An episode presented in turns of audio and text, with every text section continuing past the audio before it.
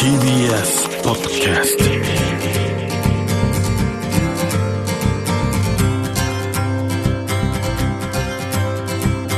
おはようございます。石川みのるです。日曜日のこの時間関東2500個の酪農家の皆さんの協力でお送りするこの番組。飲んで応援もう一本絞りたての話題をお届けします。石川みのる。Dairy Life メールをいただいております。これは埼玉市のりえさんですね。ありがとうございます。加藤牧場さんまだ行ったことはありません。放送を聞いてとても楽しそうなので行ってみたくなりました。動物と触れ合えたり美味しいものを食べたりリフレッシュできそうですね。加藤牧場の方々も温かく優しそうで癒されに行きたいなと思いました。ということでありがとうございます。もう楽しいですしね。美味しいものいっぱいあるんですよ。これまで2週にわたって紹介してきました埼玉県日高市の加藤牧場とたくさんの乳製品が味わえるこのバフィーなんですけども僕はこのチーズ丼っていうのにもハマりましたしプリンも美味しいしもちろん牛乳もすごく美味しいんですけどもその美味しさの秘訣と人々を引きつける楽しさの秘密を今日は長女の加藤恵美子さんにまず伺ってみました。恵美子さんがやってて楽しいなと思う時どういう時ですか？いつも楽しいですけど 遠方から来られるんですよ。結局あの東京から来てジェラートだけ食べて帰っちゃう。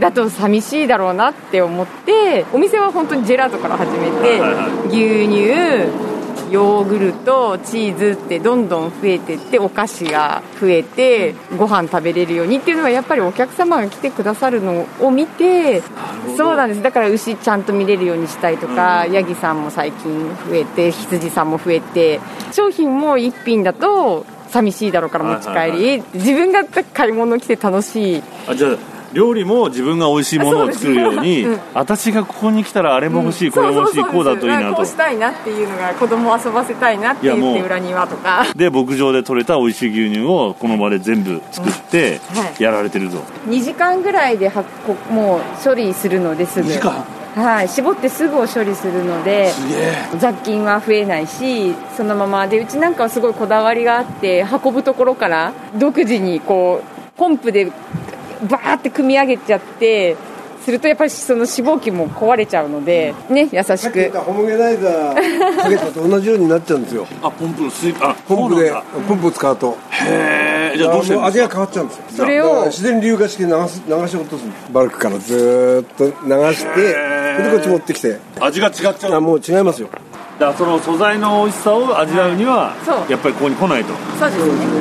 とてもあんなところに車が走ってるとは思えないですねここにいると最初はねあそこもあのあんな広い道じゃなくてえお店を作った時には前は砂利道だったんですよ。え、あそうなんですか、うん、広い道ができたんでお客さんも来やすくなったと。畑の中小さい時はあの学校もなかったのであのここが全部畑でみんな草ぼうぼうで野犬が30頭とかいるようなところだったんです野犬？学校も私は小学校が3キロ先の小学校に歩いて。歩いて。6時45分とかに家を出ないと 8時過ぎ、ね、には着かないっていう。いやすごい。とても埼玉の話と思う石川稔。石川稔がやってますデイリーライフ埼玉県日高市加藤牧場の2代目加藤忠二さんとバフィーを切り盛りする長女の加藤恵美子さんにお話を伺っていますもう美味しいんですよね牛乳ね。こうこだわってうまみがこうすごくあるんですけどもこの大切に扱われているこだわりのミルク。と同時にですねこうしたプレミアムなごちそう牛乳だけじゃなくて店頭とか食卓子供たちの給食として毎日1日欠かすこともなく生産されている安定した品質価格のホモゲナイズド牛乳の存在っていうのを僕はね大切にしたいなと。で毎日こう飲めてね本当に感謝してるんですけどもこの両方のね毎日飲むのとごちそうと楽しんでいきたいなと思うんですけど加藤牧場さんもこうした当たり前のね毎日出る牛乳も出荷生産されてるんですけどもその牛乳の源牛舎にお邪魔すると早速人懐っこい牛が寄ってきて話の仲間入りをしに来ました。僕これ見せてもらってもいいですか？じゃあどうぞ。はい。ぜひ、はい。あのよろしくお願いします、はい、うわいるいる寄ってきた寄ってきた人懐っこいですね。うん夏っぽいのとかねいねろいろ性格で違います。会話に入ってきてるみたいに来てますね かわいい。ね今何人の方が？一日4人で回せるんですけどこれだけ？2人が今5人いるいて、はでパートさんが3人いるんです。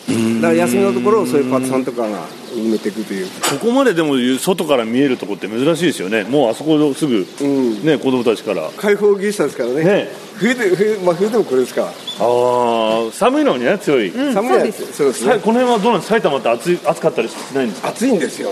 だからみんなこの扇風機と霧が出るんですよこあミスト？うミストを出して はい。扇風機で煽るんですよね。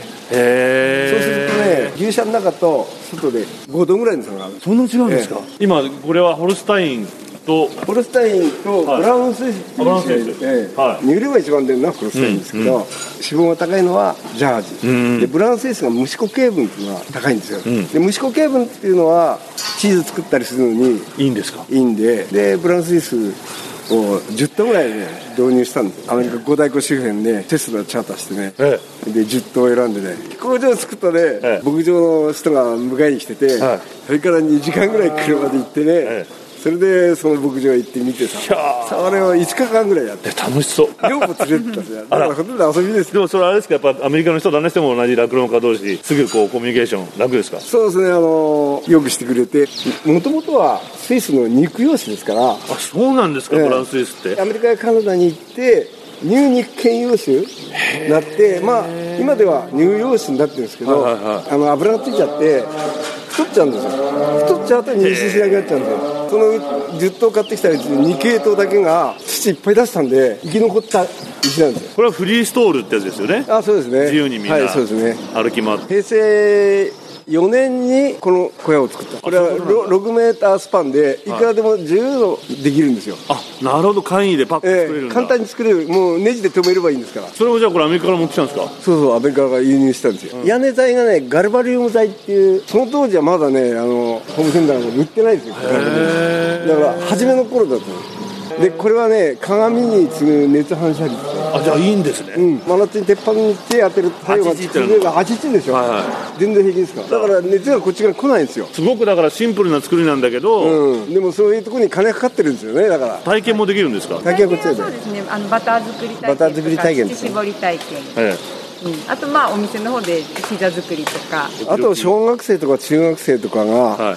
学校の授業の一環で搾乳とか他の仕事まあ体験していく仕事も体験するんですか、ええ。餌やりとか？そうそうそう。まあ学校としてはだから牧場だけじゃなくていろんな会社とかねあのレストランとか、そういうところも全部その行ってるんですけど、希望者がだから牧場に行きたいって子供が多いんですよね。私はもう引退だからあの私の甥っ子があパーマネさんそれパーマ屋のね。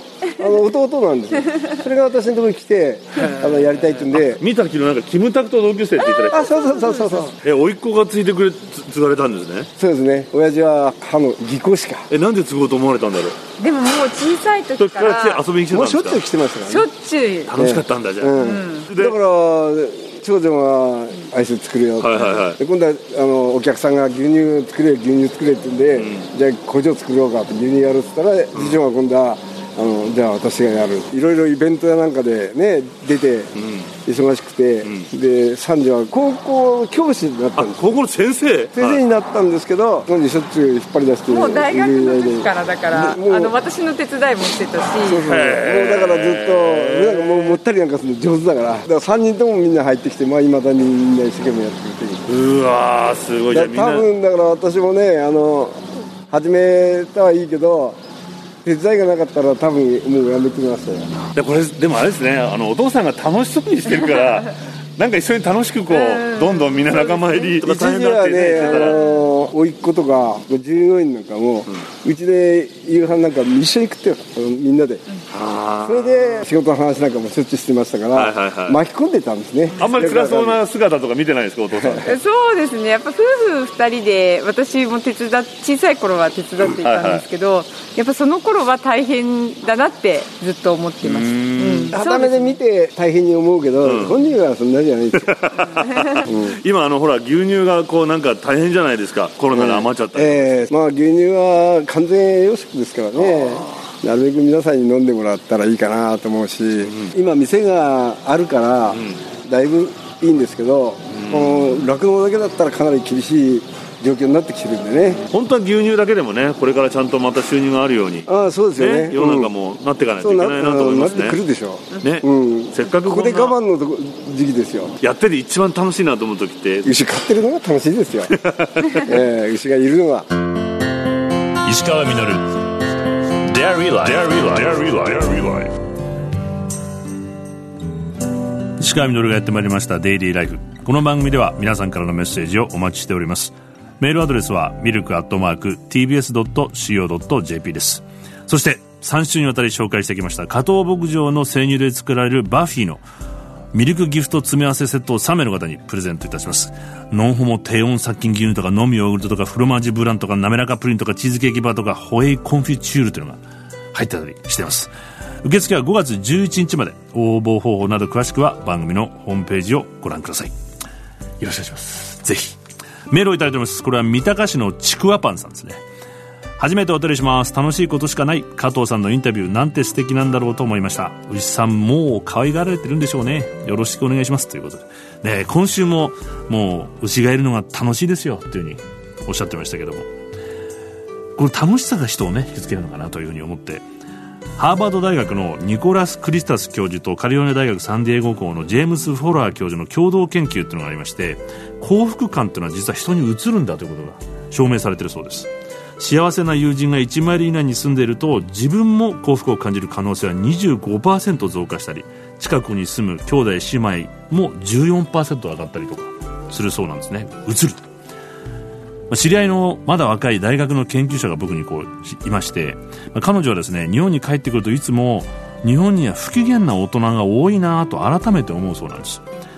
小学生の頃から電車通学の彼女は当時から小学校の時からそれが気になって不機嫌そうな大人を見るとそれを観察ノートっていうのにね観察しながら書き留めていたそうなんですね。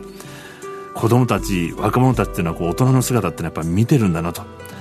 自分が大人が楽しく幸せであるのは次の世代の大人の責任なのかもしれないなと思ってしまいました。機嫌のいい大人でいきたいと思います。石川稔デイリーライフこの番組は関東2500個の酪農家関東生乳関連の提供でお送りしました。石川稔。Dairy Life